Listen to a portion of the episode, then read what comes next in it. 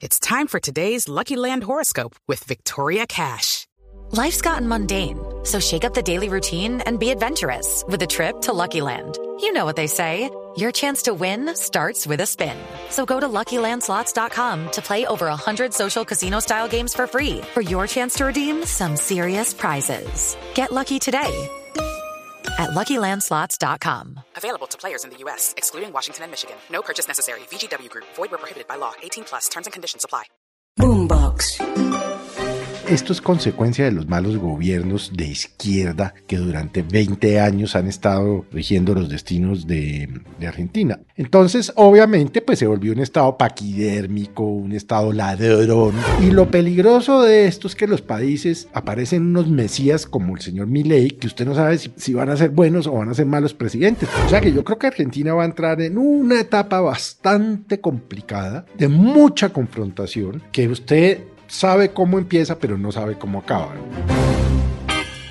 Aquí comienza el Zuletazo. En Argentina, donde perdió la izquierda, Felipe, escrutado el 100%, el muy polémico Javier Milei es el nuevo presidente de ese país. Ganó el candidato de la derecha, para unos el león libertario, como él mismo se hace llamar, para otros el loco, unos más le dicen peluca. Todo esto para referirse al economista ultraliberal amante de los perros, 53 años, irascible, franco, espontáneo, que rompió el molde del bipartidismo político en Argentina, un hombre que llega a la presidencia por tener más de 3 millones de votos de diferencia con el candidato del continuismo, el kirchnerismo, el del modelo asistencialista de los subsidios que tiene a ese país navegando por una inflación del 142%.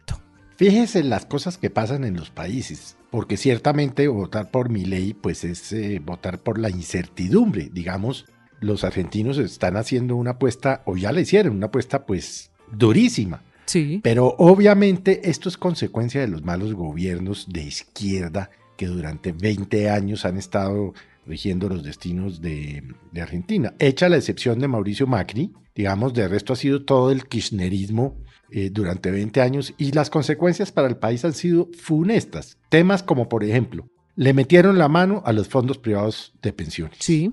Generaron una inflación de 142% al año como, eh, como la está padeciendo hoy. Se dedicaron a gastarse el dinero del Estado en asistencialismo, en subsidios, a tal punto que lo que lograron fue emperezar al país no dejaron prosperar a la, a la, empresa privada a la que combatieron, a la que jodieron y a la que atacaron. Consideran la todo enemiga, lo sí. que todo lo que pudieron lo estatizaron. Entonces, obviamente, pues se volvió un estado paquidérmico, un estado ladrón, porque la corrupción es enorme.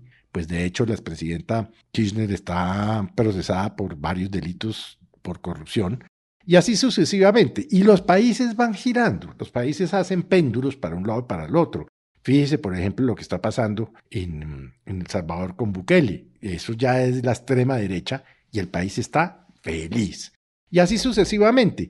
Va a pasar lo mismo en, en Chile cuando acabe Boric. De hecho, pues acuérdese que le dieron una derrota monumental en la fallida reforma constitucional que pretendió hacer. Seguramente va a pasar lo mismo en Colombia si el presidente Petro no endereza el curso que está llevando su gobierno. Y lo peligroso de esto es que los países aparecen unos mesías como el señor Milei, que usted no sabe si pueden, si van a ser buenos o van a ser malos presidentes. Puede que sean muy buenos. Pero es una puede incertidumbre total, Felipe. Es que la incertidumbre casi que puede ser la característica de esa elección, porque además las consignas de Milei, que son básicas, no son tan fáciles de aplicar es que es anticomunista, anticasta, que es como le dicen allí a los políticos tradicionales, muy a favor de reducir el tamaño del Estado, pero es un hombre además que habla del libre mercado para que resuelva todo. Eso en la práctica para los argentinos todavía es muy difícil de procesar. Bueno, una de las cosas que propuso ya hoy, inclusive, nuevamente vol vol volvió a hablar del tema, es la de derogar la ley de arrendamientos. Es decir, no, no, no, es que el Estado no se tiene por qué meter allá.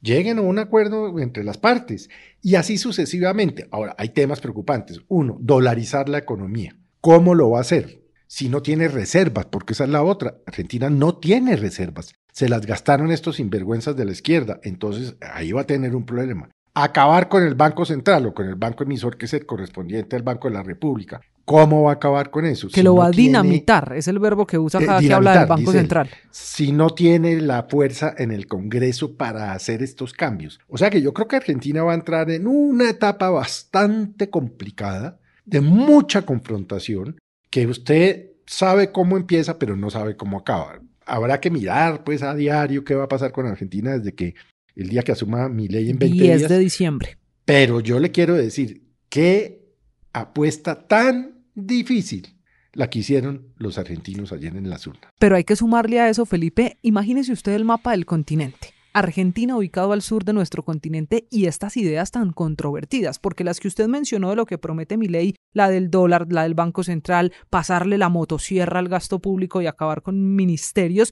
hacen parte de las apuestas económicas y los argentinos esta vez dijeron, bueno, hay que hacer apuestas pensando en economía, pero es que hay otras cosas muy controvertidas. Imagínese al loco de mi ley, loco como le dicen otros en Argentina, que dice que se permitan las armas, está de acuerdo con el porte de armas, con la venta de órganos, que además peleó con el Papa Francisco y la Iglesia, el Papa que es argentino, que quiere legalizar el aborto, que promete educación en temas de género porque su premisa y la del gobierno será que cada persona es libre de hacer con su cuerpo lo que quiera. Comienza todo esto a mover los grupos y las mayorías en el continente, la derecha y la izquierda reacomodándose en el péndulo. Él es una mezcla de todo, ¿no? Porque tiene cosas de izquierda, tiene cosas de centro y tiene cosas de derecha. Entonces es muy difícil, es muy complicado leerlo.